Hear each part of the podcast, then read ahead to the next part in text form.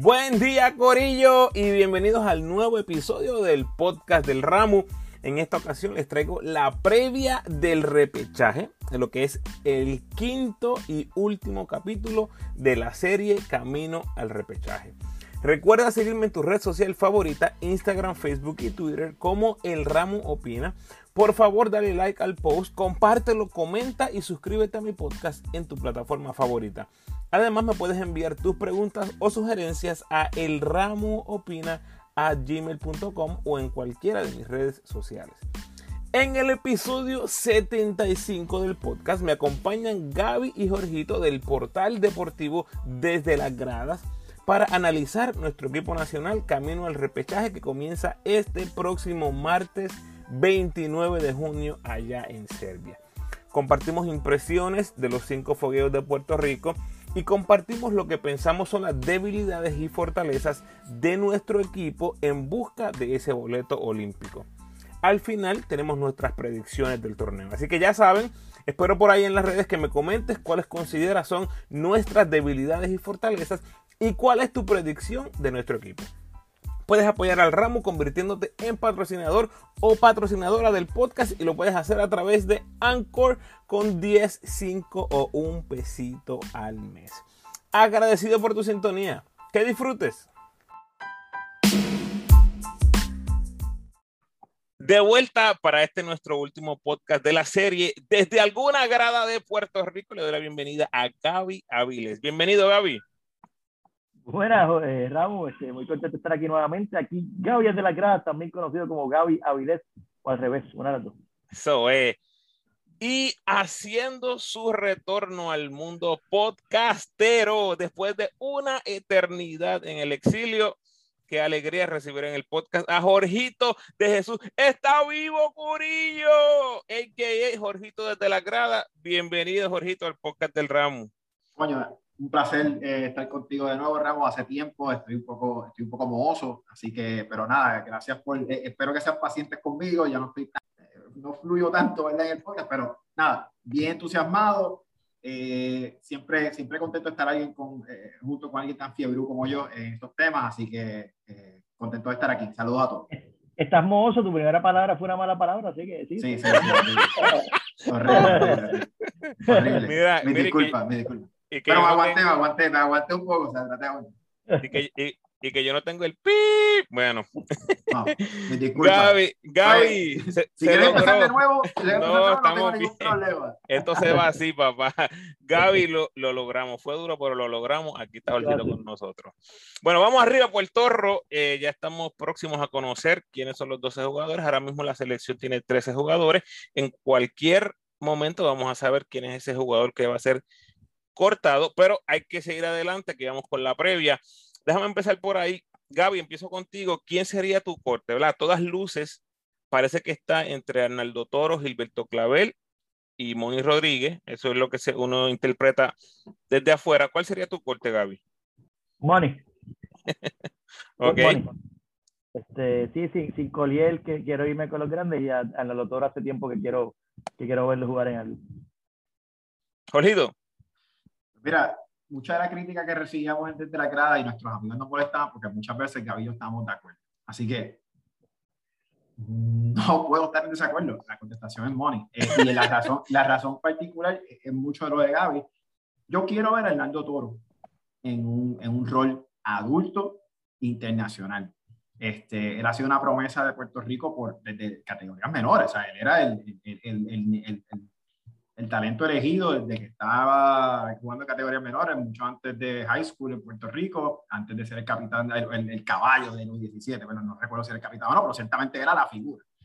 Y quiero ver qué puede hacer en un ambiente hostil, porque mira que es hostil, y en un ambiente adulto, y ver cómo está recuperado de, de, esas lesiones que, que, cambiaron un poco su trayectoria en GW y que lo llevaron después a años. Increíblemente, yo estoy con ustedes. Igualmente, cortaría a Moni si fuera yo, pero creo que el corte va a ser Arnaldo Toro. Y me dejo llevar por dos cosas. Lo primero es porque Iván Gandía fue el último corte, eh, uno de los últimos cortes en el Mundial 2019, cuando decidió irse con dos armadores, algo bien extraño para nosotros. Eh, los que seguimos la selección.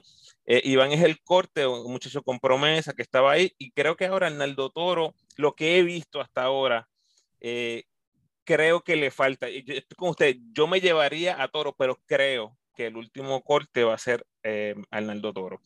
Y nadie mencionó a, a Clavel, porque Clavel yo digo que se ha convertido en el nuevo Villafañe. Él se mantiene alrededor y siempre viaja. Eh, bueno, bueno, los resultados en los amistosos, Puerto Rico tuvo marca de 1 y 4, esa victoria fue contra México 75 a 72, los otros juegos contra Serbia, todos son derrota, eh, contra Serbia 80 a 68, contra Grecia 77 a 69, contra Croacia 74 a 59 y de nuevo contra Croacia 72 a 66. Empiezo contigo, Jorgito, dime impresiones de los fogueos. Primera impresión, me gustó que lo que vi y lo que escuché también, porque vi algunos juegos, otros juegos fue más eh, pues, los resúmenes, etcétera. Estábamos en juego, o sea, está, o sea, e, e, era un equipo que se veía, somos mejores que los otros equipos, quizás no, en papel no, pero no nos sacaron de la cancha, estábamos en juego, estábamos, pertenecíamos a la cancha, eh, como dicen en buen castellano, we belong, ¿verdad? Eh, y esa, esa es mi primera impresión. Mi segunda impresión y esto me estoy adelantando un poco lo que quieras hablar pasado, pero ¿de dónde van a salir los puntos? Hay veces que como de repente estaba preocupante, podemos hablar de eso más adelante. Tercera impresión, y antes, antes de, de, de, a Gaby, esto parece más, parece que hay, que hay cierto, cierta fraternidad de equipo, ¿verdad? Parece un equipo, este, para bien o para mal, este es el equipo y ellos pues están jugando como equipo. Yo creo que no le queda más remedio porque las figuras son pocas, contadas aquí y allá, pero en resumen, me dio buena impresión. Eh, eh, eh, yo estaba temeroso de que iban a hacer sacar de cancha a diestra y siniestra y eso no fue lo que pasó. Gaby.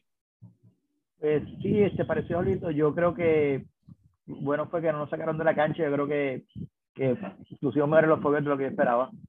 creo que el equipo eh, no, no, importa qué pueda hacer el coaching staff, este equipo va a tener baches ofensivos, muchos durante los juegos. Va a haber problemas para anotar la bola, sé que hay que galear, galear y galear porque va a haber problemas para anotar la bola. Y tercero, me, me gustó ver que Condit, que Condit se, se, justificó en el equipo y mucha gente que tenía muchas dudas y muchos comentarios y querían que, ah, que, que hace ahí, etcétera. Yo creo que Condit demostró que, que sí, que estaba listo para lo que nosotros siempre decimos, queremos que por lo menos traigan a los jóvenes, que los incluyan en, el, en, el, en, en las prácticas, en los fogueos, porque jugando es que sabemos cómo están. Lo que estábamos diciendo al Toro, mira, Condit, vimos que, que sí, que mira, que, que, puede jugar. Y ahí estaba, y hizo sus puntos, y cogió sus rebotes, y cogió su experiencia internacional. Y, así que eso yo creo que, que es el, el, el highlight de, de cuanto a jugadores. Voy a coger punto contigo, me encantó Condit. 16 rebotes ofensivos en 107 minutos, eso es next level. Promedió 3.2 rebotes ofensivos por juego solamente en 21 minutos por juego. Además, con toda la experiencia que hay en ese equipo, él es el más joven, con 20 añitos, dio 5 bloqueos y, y se robó 7 balones. Líder en ambos renglones en el equipo. Creo que eso es mucho que decir. En solamente 21 minutos por juego, creo que el futuro es muy prometedor, al menos en el contexto de nosotros, ¿verdad? En el equipo nacional. Eh, que vaya a hacer en CWA eh, o en su carrera internacional profesional eh, son, son otros 20 pesos, pero en nuestro contexto eh, me encanta. Ese fue uno. Condit, y lo otro que me encantó mucho, los handles de Gary Brown, gente. Tiene un control del balón, un manejo del balón nivel Carlos Arroyo, con, con todo el respeto, ¿verdad? El señor Gaby Avilés que está aquí yo, yo, creo, yo, yo, creo, yo, creo, que esto se va a acabar más rápido. Gary está en progreso y no estoy diciendo que es el, el, juego de Carlos Arroyo, estoy hablando específicamente de los handles. El desarrollo del dribble es marcadísimo. Eh, todo un jugador internacional me encantó. Una pena, ¿verdad? Que todavía no meta ese triple con consistencia. Eh, se fue de 4-4 en el primer juego y después se fue de 19-2 en los otros cuatro compromisos, así, pero quería destacar los handles de Gary están a otro nivel, nivel NBA. Sí, yo, yo decía que el repechaje pasado, y esto lo hablamos en un podcast, que Carlos Arroyo, Barea y Holland eran los tres jugadores del equipo de Puerto Rico que estaban en ese nivel. que cuando jugamos contra todos los equipos ahí, esos tres jugadores eran, eran jugadores de ese nivel. Y yo creo que, que en este repechaje, yo creo que, que Gary Brown se va a justificar como, como que está ese nivel de juego ahora mismo y, y Jean Clavel. Yo pienso que esos dos jugadores, y la esperanza es que también Piñero. Pero esos dos jugadores yo estoy bastante confiado en que van a demostrar que, que sí, que están en ese nivel de, de juego y de competencia FIBA. Muy bien, déjeme hablarle un poquito acerca de los rivales que vamos a tener en primera ronda, que es Senegal e Italia. Solamente un poquito hablar de Senegal, eh, van a repetir cuatro jugadores del equipo del Mundial. Además, se le añade un, un joven de 22 años, Branco Badio del Barcelona. Apenas jugó siete juegos, 10 minutos por juego, pero el hecho de que esté en un equipo como el Barcelona en el baloncesto europeo, es decir, mucho de un joven de 22 años. Y se le añade Henry Pierria, un naturalizado que está jugando en España, y Boba Touré, que está jugando en el Chorao de Rouen en Francia. O sea que hay presencia eh, en equipos europeos, en este equipo, que lo hemos visto antes, y tal vez la, pregunta más grande con equipos como Senegal o equipos africanos es si realmente está esa cohesión, si realmente tienen eh, ese playmaking ability en los jugadores del perímetro, porque siempre han tenido jugadores en la pintura eh, de mucha experiencia, ¿no? Este, este jugador, eh, Maurice Endor, es un ex NBA, jugó en la NBA, y, hay varios jugadores ahí que jugaron en la G League, o sea que hay talento. La pregunta es si, se va, si hay cohesión en ese, en ese equipo. Y obviamente está en, está en veremos, ¿no? Esa participación ahora. Eh, aparentemente hay varios jugadores que han dado eh, positivo a COVID. No, no he visto en ningún lado cuál es la recomendación médica de FIBA o cuál es el reglamento en FIBA, si le van a permitir jugar o no con menos jugadores. A mí me sorprendería mucho que no jugaran, especialmente si se certifica que la mayoría de los jugadores están en negativo, pudieran jugar en el, en el torneo que, empieza el martes. Y en cuanto a, bueno, y de Senegal también hay que hablar, nos han ganado los últimos dos juegos, uno fue en el Mundial eh, 2014, perdimos 82 a 75, y más recientemente en un juego de, de fogueo, nos ganaron 90 a 61. Como diría un locutor muy famoso en Puerto Rico, salsa. Así que vamos a ver qué va a pasar con ese equipo de Senegal. Y contra Italia, yo creo que lo más interesante, Galinari, que fue la figura grande, y Bellinelli en el Mundial 2019, ninguno de los, de los dos va a estar. Danilo Galinari está activo en los playoffs del NBA con los Hawks y Bellinelli declinó jugar este verano para recuperarse, dijo él, eh, de sus lastimaduras, de una temporada muy fuerte en Italia y en la, en la Eurocopa. Eh, además de ellos, tienen dos jugadores, ¿verdad? Ellos están fuera. Hay dos jugadores que repiten del Mundial 2019, Amedeo Tessitori y Abudu Abbas, y se le añaden dos jugadores NBA, Nicolo Manion y Nicolo Meli de Golden State y Dallas respectivamente, jugadores que tuvieron roles muy pequeños en la NBA, pero son jugadores NBA. Este, eso hay que mencionarlo y siempre jugadores NBA en este baloncesto FIBA hay un impacto de esos jugadores.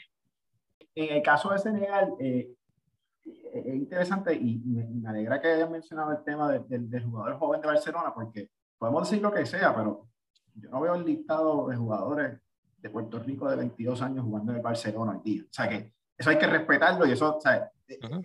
algo tiene y eso ciertamente nosotros no lo tenemos. Ni nuestros mejores jugadores que juegan en, en Europa están en el Barcelona a los 22 años. O sea, eso es eh, uno.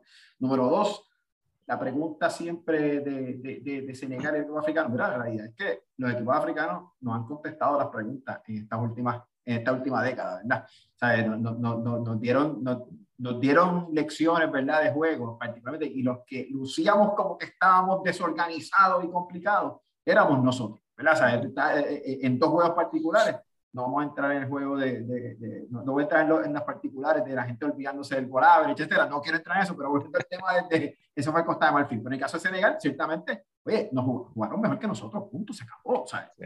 no, no, hay más nada que buscar. En el caso de Italia, eh, Nico Manion, Gaby y yo le hemos estado siguiendo desde que estaba en high school, era una estrella de high school desde, desde, muchos años, eh, y siempre se veía como perfilado, etcétera, tuvo un año en Arizona yo creo que tuvo un año, eh, ok, tuvo un año bueno, lo hizo bien, también tuvo una temporada que se cortó por COVID, su primer año en freshman, obviamente va a Golden State, donde pues no es que hay mucho tiempo para acá, tú sabes, eh, en Golden State, pero es un jugador que tiene perfil y tiene perfil hace mucho tiempo. Es un buen point guard playmaker, es colorado, o sea, él, y, es flashy, es, muy, es, es rápido, en el, es rápido en la, en la, o sea, que puede, puede ser un tipo de jugador que nos traiga problemas porque no es este point guard normal europeo.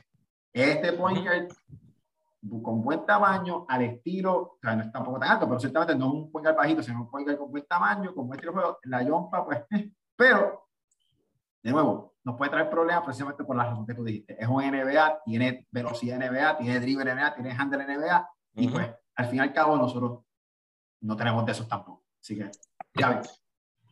Yo, yo, creo que, ¿verdad? Partiendo de la premisa que, olvidándonos un poco lo del COVID de Senegal, partiendo de la premisa que el equipo de Senegal es el que va y van a estar listos, pues hay que mirar que en la tabla no hay ninguna W, no hay ninguna W anotada para Puerto Rico.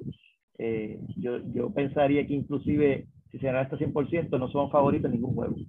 Así que ante eso nos tenemos que enfrentar eh, a equipo, pensando en un equipo de Senegal que va a ser atlético, que va a meter la bola y que va, y, y que va a empujar ofensiva. Y vamos a tener que que, que, que detenerlos y que nuestra ofensiva fluya mejor de lo que ha fluido hasta ahora, si no, vamos a tener un día, un día malo. Aún en la, en, siendo ese el primer juego, aún en la derrota no nos podemos frustrar, pues tenemos que pensar que podría, que, que, podría tener algún efecto este, de gol average el juego. Pero va a ser bien duro, o sea, va a ser un torneo duro desde la, desde la salida, la, la, mentalidad de cuando, ah, de apuntarnos una W con equipos de, de, de África, se acabó. No, no, no, ha sido una realidad para nosotros hace tiempo y no lo va a hacer en este torneo.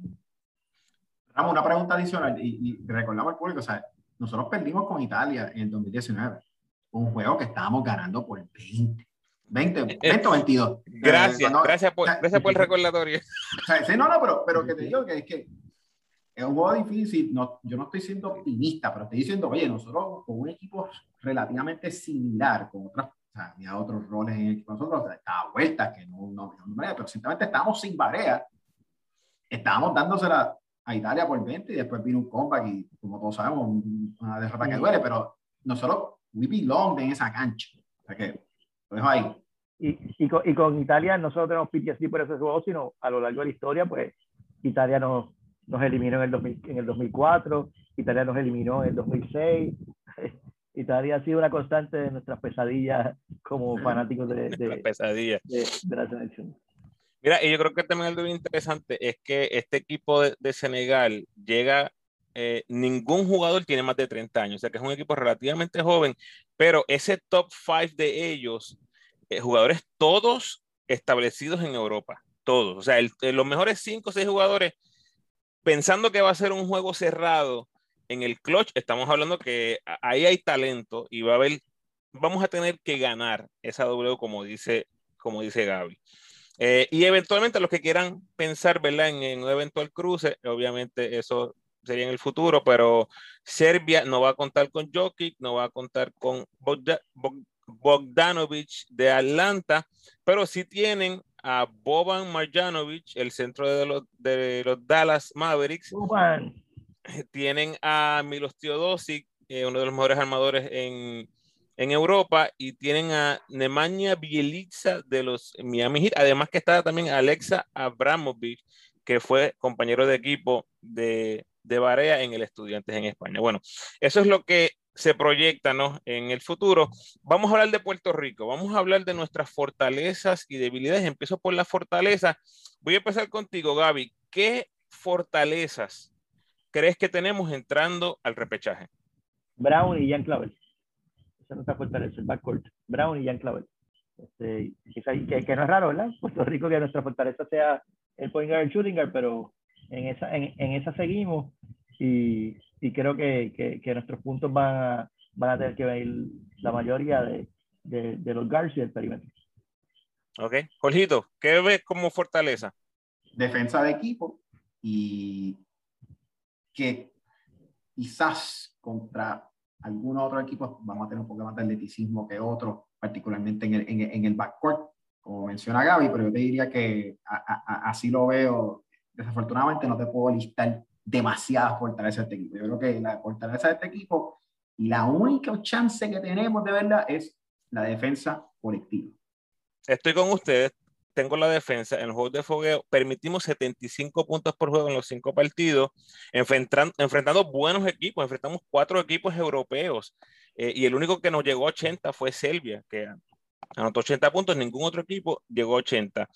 En el juego de mitad de cancha nos masacraron en la pintura, pero de alguna manera se, se contuvo el triple. Así que creo que por ahí vamos en esa. Esa defensa tiene que ser suficiente eh, para ganar. O sea, y a lo que me refiero, si defendemos para 75 puntos por juego, tenemos chances reales de ganar. La ofensiva es otra cosa, pero si defendemos, eso está bueno.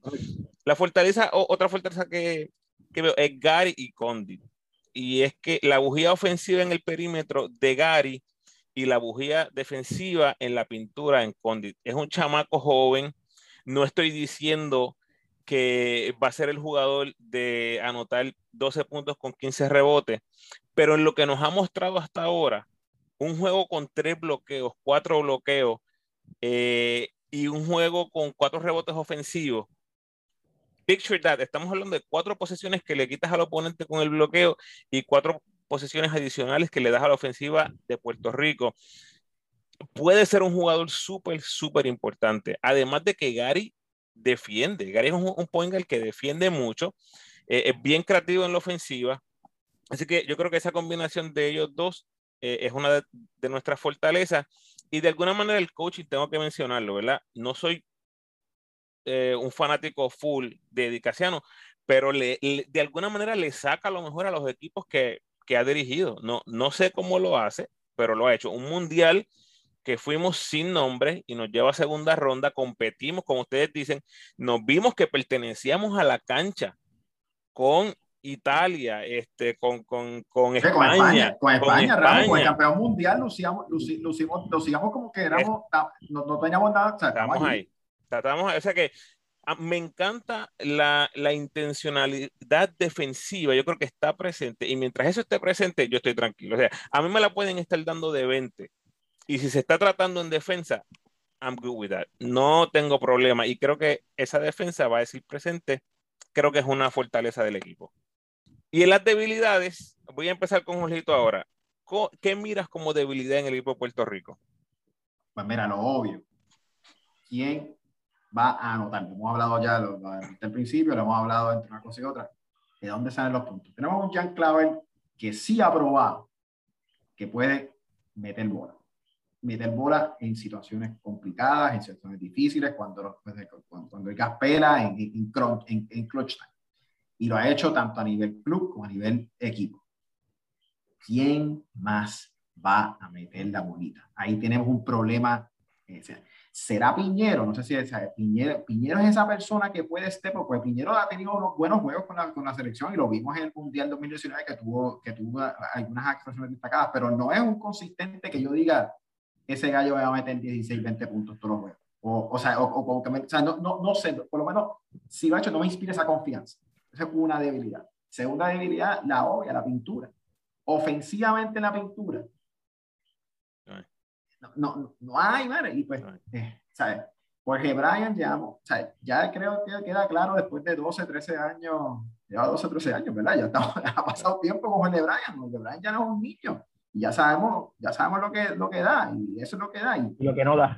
Y lo que no da. Entonces, ¿qué pasa? Nosotros usualmente en la pintura, en los últimos torneos, conseguíamos mucho, mucho puntito, mucho puntito de hustle, los Clemente Points, los puntos que daba Ramón Clemente porque hacía el corte o hacía el tapping, etc. Yo creo que ahí es que tú estás mirando un poco a Condit, que puede llenar un poco esos hustle points esa corte. Y yo estoy seguro que Piñero va a tener también buenos puntos de eso, porque ¿sabes? con la juventud y su atleticismo puede lograr meterse a Pero fuera de eso, no tenemos un post-game. ¿Quién va a jugar el post-game? No, hay nada, no, hay nada. Entonces, pues, yo te diré que esas son las dos Y eh, no sé si quieres decir tercero o no, pero no hay más figuras. ¿sabes? Pues Gary, yo entiendo que a ti te gusta mucho Gary, pero yo no puedo confiar en que Gary me va a meter 30 en un juego cuando lo necesito. ¿sabes? ¿Dónde está? David Huerta no está aquí, ¿sabes? No, ¿quién, David Huerta me puede meter 40 en Montevideo en el juego que tengo que ganar y o, tengo que meter mano, y, pero no hay nadie así, Varea, te guste o no te guste, caiga bien o no caiga bien, se prende en fuego y de repente te, te, saca del juego y nada más tenemos uno de esos ahora.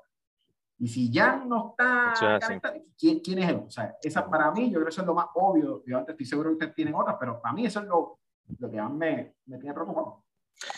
Voy a coger pon contigo, Jorgito, y, me adelanto, Gaby, porque mi debilidad más marcada va por ahí y es la banca. Y es que no tenemos ofensiva en la banca. Yo voy un poquito más específico a lo que tú dijiste, Jorgito. Eh, Clavel era clave viniendo del banco, especialmente por su ofensiva. Sabíamos, sabíamos que teníamos puntos en el banco porque Clavel estaba en el banco, pero ahora tiene que empezar y nadie ha demostrado ser un anotador consistente saliendo del banco en esta versión de nuestro equipo. En los cinco fogueos, escuchen esto porque esto, esto, es, esto es la realidad. En los cinco fogueos, Chris en el triple, Chris Holtry 20%, Isaac Sosa 20%, Emi Andújar de 4-0, Iván Gandía 25%. Estos cuatro jugadores han salido del banco en todos los partidos, 40 intentos de tres, anotando 8 triples. No tenemos ofensiva en la banca, no tenemos. Clavel puede estar en fuego, este, Brown puede estar en fuego, Isaiah Piñero puede estar en fuego. No tenemos ofensiva en la banca. Esa es la realidad. Eso es lo que este equipo nos ha presentado. Y más allá, cuando eso es hablando tal vez del, del micro, del subgrupo de lo que es el banco, pero en general, en general, apenas 29% en triples en cinco partidos. Así no vamos a ganarle a nadie porque no tenemos ofensiva en la pintura o ofensiva consistente en la pintura. O sea, tenemos que, Puerto Rico tiene que estar por el 40% en triple. Hay que meter ese triple, especialmente porque no contamos con piezas ofensivas constantes en la pintura. Yo creo que ahí yo veo la debilidad más grande. Gaby. Sí, eso, eh, cogiendo en eso último era que a lo que yo iba, es que sí, obviamente no tenemos eh, buena ofensiva en la pintura, pero es que no es que no están metiendo la bola de tres, es que no tenemos tiradores, no tenemos jugadores francotiradores en este equipo son escasos. Sosa. Sosa es el más que, que haría, pero Sosa tiene otras debilidades en su juego que hace difícil tenerlo muchos minutos en cancha. Eh, para mí en este nivel FIBA. Pero Gaby, yo, no, tengo mucha esperanza de Sosa. Yo pienso que el mejor anotador del banco va a ser Gandía. Honestamente, pero Gaby, el más que tengo esperanza que meta la bola. Aunque a Sosa le metan 20 puntos en la defensa, tú lo pones en el juego porque te va a meter 40% en triple. Si estás metiendo 20% en triple, no puedes tenerlo en la cancha. Claro, el tipo de jugador que si lo ponen que es que tiene que, que, meterlas todas. Tienes que meterlas. he visto que lo haga.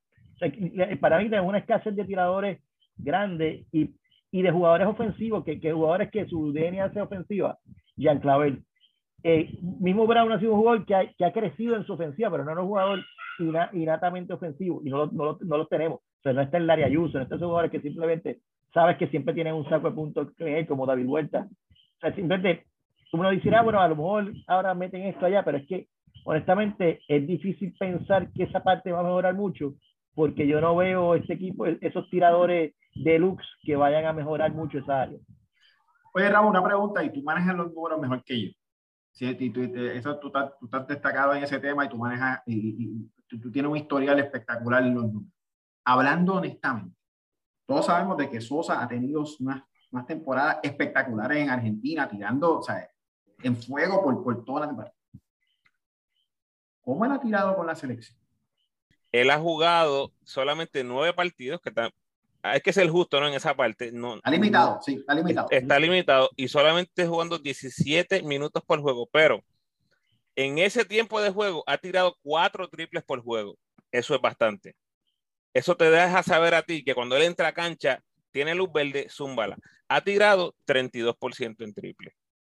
Eso para un tirador, quote unquote, deluxe, no, no se ha hecho justicia en el equipo nacional. Simple y sencillamente no se ha hecho justicia. Él tiene que asumir el rol que tenía Jean Clavel.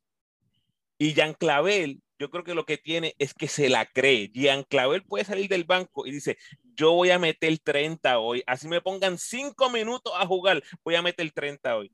Isaac Sosa yo creo que no tiene esa mentalidad y no sé si sea algo mental, algo de confianza del, del, cuerpo técnico que no creo, porque yo creo que tú, cuando tú tienes un jugador como Sosa, que tú sabes de lo que es capaz, tú le dices, brother, suma por ahí para abajo. El problema tuyo es que la pase. Pero el problema es que, es que Sosa no tiene las herramientas que tiene Clavel. Clavel yo no lo veo como necesariamente un tirador solamente. Clavel es un tipo que mete bola, anota, o sea, él busca la manera, o sea, se las faja. O sea, yo no, no, no sé, tal vez mi percepción de Sosa es diferente, pero o sea, Clavel... Sosa lo hace, tuvo una temporada aquí increíble, 2019 con los Atléticos, que las metía todas. Y la defensa, la defensa iba contra él todo el tiempo porque era el único anotador en el equipo y le metía 25 a todo el mundo en el BCN. En el BCN. Por eso te digo, en el BCN 35 minutos y si, si metes 40, 45% en triple, cuando tú miras a proyección al equipo nacional, tú no vas a jugar 35 minutos en el equipo nacional. Sales del banco en 15, 20 minutos. La consistencia del triple tiene que estar ahí. Y algo él tiene, tal vez es que es muy bajito para jugar lado internacional, o, o, como digo, tal vez sea algo mental, no se ha hecho justicia. Ha tenido los tiros y los coaches que, solamente jugó con Casiano, le ha dado la oportunidad, pero en el, en el en el triple eh, no se ha hecho justicia. Esa es la realidad. Los números dicen eso. Y ahora en cinco juegos de fogueo todavía no se ha hecho justicia. Hay horas que no salen bien del banco. Eso, es posible, pero, pero y oye, y, y, vamos a ver, yo creo que el punto de, de, Ramos es bien bueno en el sentido de que Jan era exitoso porque salía del banco y, y, y estaba obviamente con una, jugando contra segundas unidades de otro sitio y la quemaba y después estaba, y obviamente Jan también cerraba, la O para darle crédito a él, cerraba. Y Jan ha sido abridor en ventanas, en ventanas ha sido abridor, o sea, ya, ya, ya lució también. Pero fue después, Gaby, eso fue cuando, cuando Huerta salió. Correcto, Exacto. Pero él crea un desbalance enorme, porque, ¿sabes? Tienes un tipo que sale así, pero anyway, volviendo al punto de Huerta, al punto de Sosa, yo no sé qué es esa persona, y, y, y creo, que, creo que los tres estamos de acuerdo, o sea, no, no creo que estamos aquí discutiendo. A lo mejor ahora es un momento... Eh, como dice el gringo, make it or break it, eh, tienes la oportunidad, Sosa, y así pasó con Benito, y ya ni escuchamos el nombre de este de Benito. Se, le dio el break después de muchos años, por fin llega el equipo nacional, eh, no está en ese nivel, este, y ahora Sosa, a lo mejor el nivel, no sé, hay algo en el, ambiente FIBA, en el, en el juego FIBA internacional que no le permite a él eh, ser el mismo. Por, tiene que creerse los tweets de Santa Ela a su agente. Completamente, completamente. bueno, Jorge también tiene que creer. Y si Jorge, y si Jorge, Jorge se cree lo del, lo del Jokic Boricua, tú sabes qué, por favor, que te lo creas. Vamos a pasar la página mejor. Bueno, vamos a nuestras predicciones. Eh, obviamente ya hemos estado analizando lo que es el equipo de Puerto Rico, un poquito de los otros equipos, pero ¿qué vemos en el futuro en cuanto a victorias y derrotas? Gaby, voy a empezar contigo. Y puedes hablarme de Senegal, Italia, o puedes hablarme en general del torneo. Yo creo que eso nos vamos a servir. Yo creo que, que nos vamos a ganar. Wow. ok. me da mucho trabajo decirlo, pero yo creo que, que no está para nosotros victoria en este torneo. Ok. Jorgito. Mira, pues yo, yo llevo meses diciendo que esto es un 0-2 y y cuando perdimos a todas estas figuras recientes, también. Lo único que me hace pensar es que quizás con el revolú que está teniendo Senegal, desafortunado, porque uno no, claro. yo no, yo no quiero que esto pase, ¿verdad? Uno quiere ver un juego, uno quiere ver que todo el mundo esté, o sea, como, fanat, como, fanático deportista, pues uno quiere que todo el mundo esté al 100%. Si esto es verdad, pues, pues quizás creo que abre la puerta para un 1 y 1 este, pero lo veo difícil. Yo creo que, eh, oye, eh, en el 2019 yo, yo no veía, yo, yo estaba bastante pesimista y de repente llegaron a segunda ronda y le jugamos a gente. Así que no sé, tal vez esa es la, la receta para mí, ser pesimista. Pero no, yo, yo no veo, yo veo difícil sacar siquiera una victoria en la primera ronda. Este, y me sostengo. Y aún si ganamos ese juego, creo que vamos a tener vamos a tenerla complicada.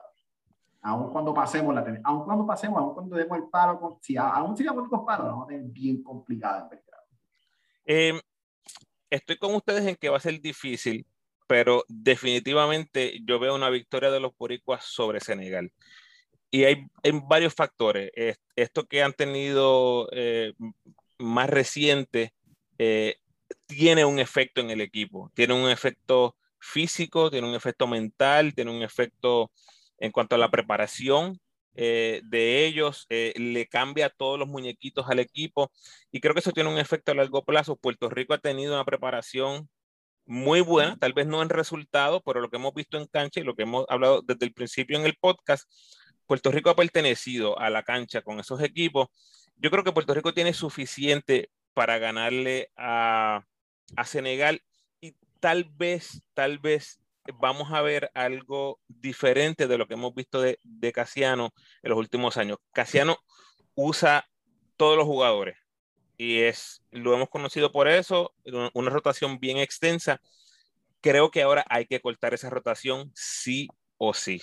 Hay que cortarla. son, son dos juegos. Yo no veo a Gary jugando 25 minutos. Tú no puedes darle 25. Tienes que darle 35 minutos a Gary.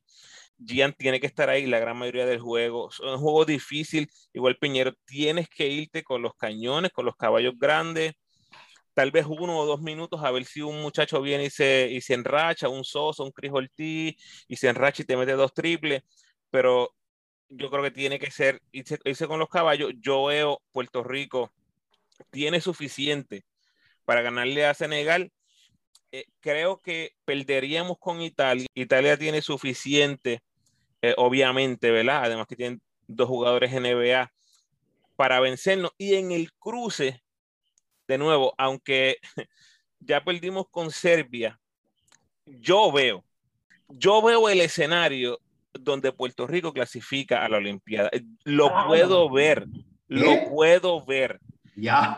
No, creo que pase, escúchame bien, no creo que pase, pero lo puedo ver. Ok, pues, pues, pues dame la visión, dame la visión, dame la visión. Perfecto.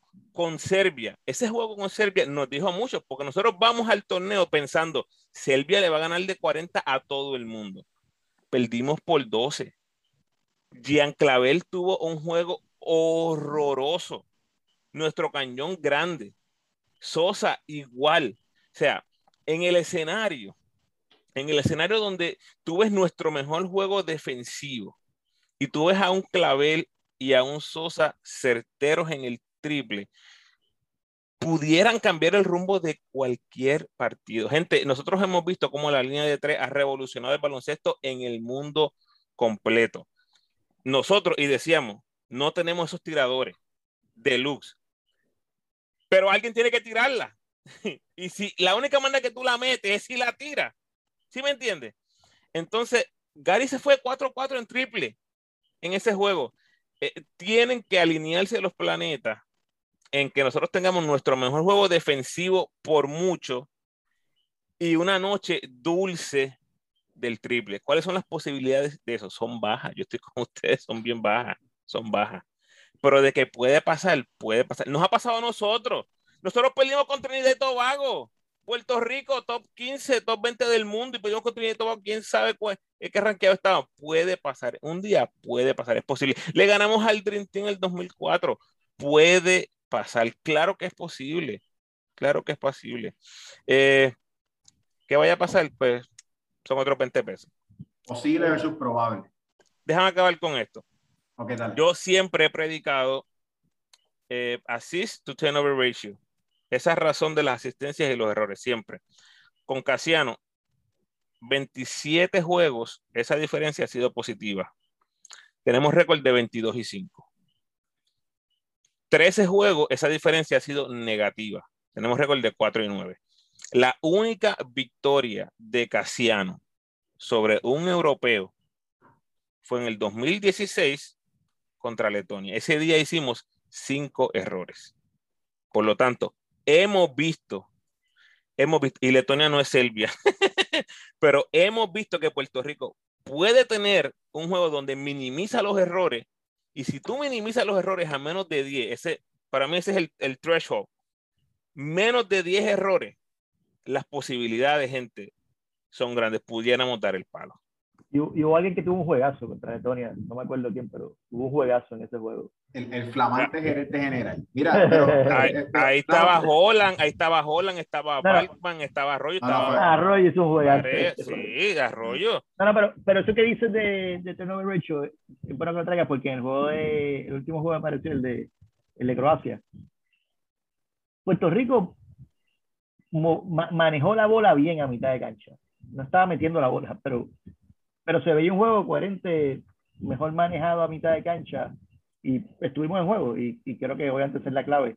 Manejar el juego, poco turnover, al duro, esa es la fórmula y meter el triple, triple, triple, tiene que, tiene que entrar. Y deja aclarar, o sea, yo, yo, yo que, que, que los que escuchan no piensen que, que yo soy hater y soy en contra de Casiano y a favor de Playmaker y quiero que Casiano pierda. No, al revés. Yo, dada, todos los sinsabores que ha, que ha habido en toda esta preparación, yo quisiera que este grupo que han dado, o sea, eso, presento los jugadores, que han dado el paso y han hecho el sacrificio, me encantaría que ellos puedan decir, mira, nosotros sí conseguimos el pase. O sea, me, encantaría la historia por, por, esos 12 jugadores que están ahí y van a, y van a, a darlo. O sea, que me encantaría esa historia. Así que ojalá todo lo que tú dijiste se dé. Oye, dos preguntas, una pregunta, Ramón, y un comentario. Eh, primer comentario. Yo creo que nos beneficia un poco tener el primer juego, el primer juego del torneo. Después tenemos un break. Claro. Cuando vayamos al juego de Italia, sabemos exactamente lo que necesitamos hacer para ya sea pasar o pasar primero. ¿verdad? Porque puede, puede que ya hayamos pasado automático porque nos enteramos, o sea, porque, pues, le ganamos a Senegal, Senegal pierde de nuevo, pues entonces pues, pues, ya sabemos que pasamos y es pasar a cómo pasamos primero. Segundo, si quieres verlo desde el punto de vista de que eso nos conviene y tenemos el, el, descanso, ¿verdad? Eh, eh, claro. descanso. Eso, eso es ventaja completamente. Segundo, esto es más una pregunta. ¿Sabemos si en la arena en Belgrado va a haber fanaticado? Porque, oye, en Belgrado, en Belgrado no comen cuento.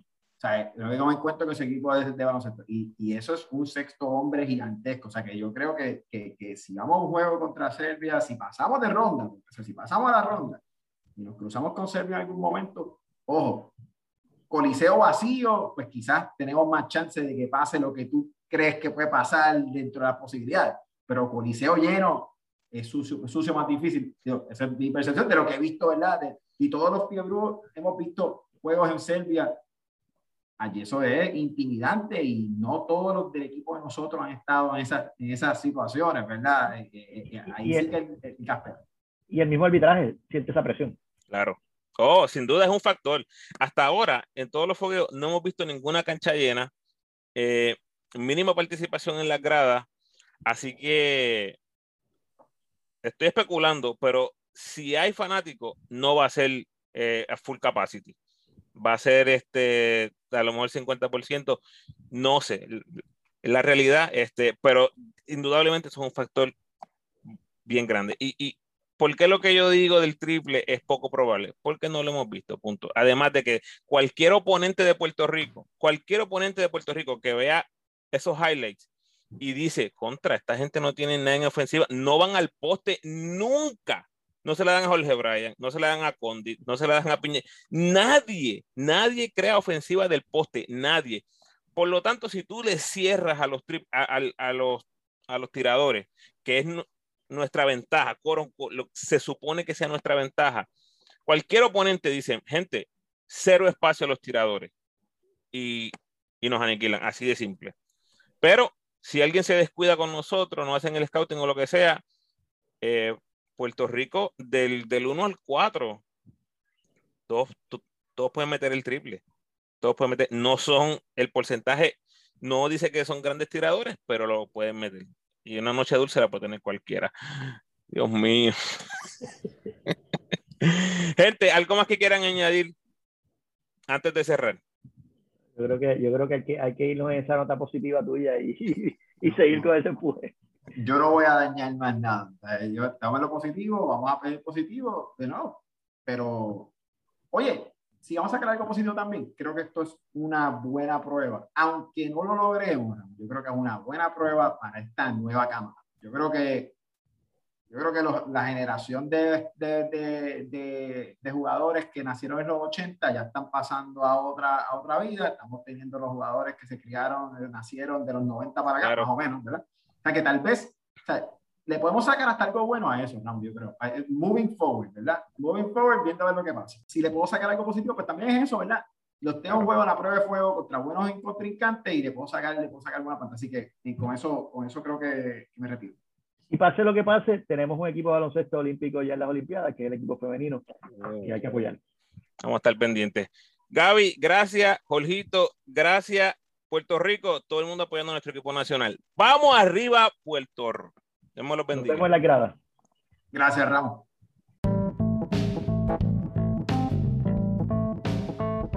Gracias por sintonizar, Corillo, y gracias a Gaby y a Jorgito por aceptar la invitación al podcast. Acaban de ser testigos que sí se puede sacar gente del retiro. Díselo ahí, Jorgito. A ellos los puedes seguir en sus redes como desde las gradas. Por favor, ayúdenme compartiendo este episodio en sus redes sociales y con todos los fanáticos del equipo nacional que conozcan. En los episodios 69, 71, 73 y 74 están los primeros cuatro capítulos de esta serie Camino al Repechaje, donde cubrimos todas las noticias más relevantes de la selección. Así que si quieres escuchar lo que íbamos hablando mientras llegaba este momento, por favor, date la vuelta.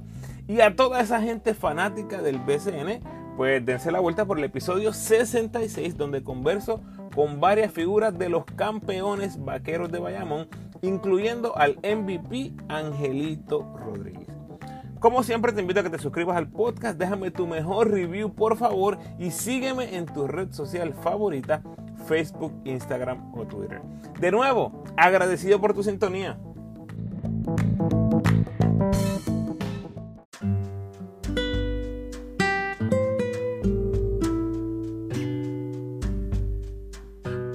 El pensamiento de hoy. Un recordatorio, mi gente. Cada persona con la que te cruces hoy está atravesando por algo. Sea amable con todos. Es gratis. Bendiciones.